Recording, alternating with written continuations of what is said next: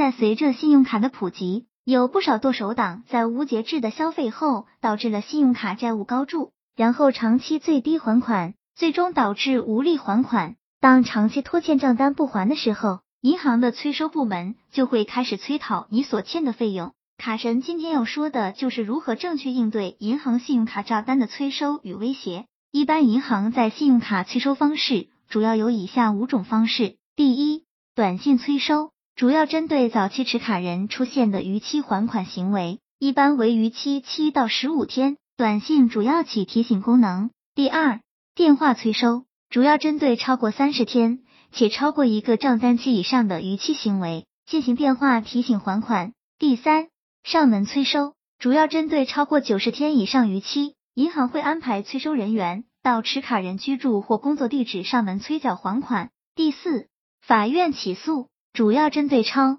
过半年以上逾期，银行会向法院申请，要求对持卡人进行起诉还款。第五，外包催收主要针对超过一年以上逾期，银行会将逾期资金进行打包折价给外包催收公司。负责进行逾期欠款催缴。需要注意的是，银行的追缴优惠活动一般是针对罚息部分，本金一般不享受。比如民生银行去年采取的打折鼓励还款方式，也是一种变相催收策略，主要针对人群是超过一年以上、逾期罚息比较大的持卡人，银行会对罚息进行一定减免，以鼓励持卡人尽快还款，保障银行本金安全。短期逾期持卡人。一般无法享受这一政策。如果你现在已经逾期几个月了，你要注意以下的事项：一、接到自称是银行某某法务部的，你先要他工号，然后告诉他现在谈话你全程录音，再继续往下谈。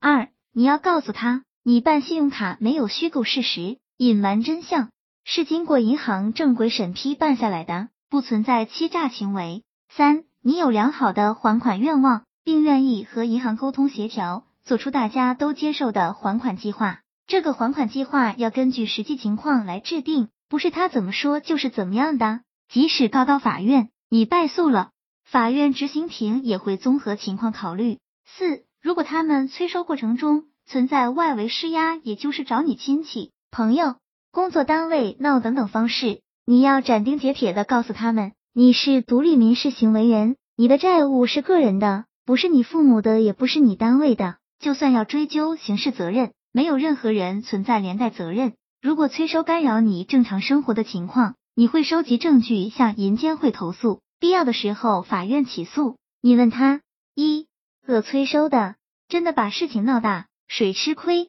如果他们行为本身不规范，银行真的会帮他。五每月还一百也是还。根据刑法第一百九十六条。恶意透支的认定有三点要素，缺一不可：一是以非法占有为目的，二是逾期不归还，三是经催收后仍不归还的。你归还了，只是经济状况不行，就构不成恶意透支，这点非常重要。我还你一百，说明我想还，但是我现在经济能力不行，这点很重要。六三点要素，缺一不可：一是以非法占有为目的，二是逾期不归还。三是经催收后仍不归还的，你归还了，只是经济状况不行，就构不成恶意透支。七，有一位找卡神咨询的朋友，因为投资失败，欠了贷款加银行信用卡一起七百万，他做到了以下几点：第一，保持银行随时能联系到他人；第二，每月那几家银行都像征信的还几百几千；第三，他自己也很懂法，银行外围催收的不敢乱来，到现在一年多了。也没看见银行立案成功，电话骚扰是免不了的，但也不敢骚扰他家人，怕投诉。依照目前来看，国内几家银行信用卡催收外包部门态度最为恶劣的就是 ZS 银行，催收根本就不和你协商任何东西，一个劲的只会恐吓。针对这样的，直接通话录音以保留证据。